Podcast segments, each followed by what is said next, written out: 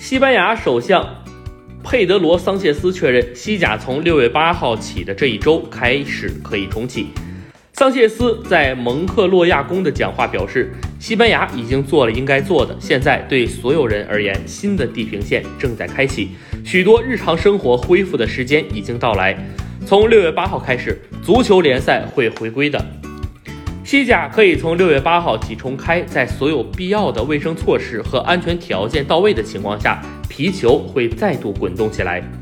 虽然六月八号是理论上最早的恢复比赛日期，但那天是星期一，确切的复赛时间究竟是那一天，还要等到几天之后的那个周末，这还有待观察。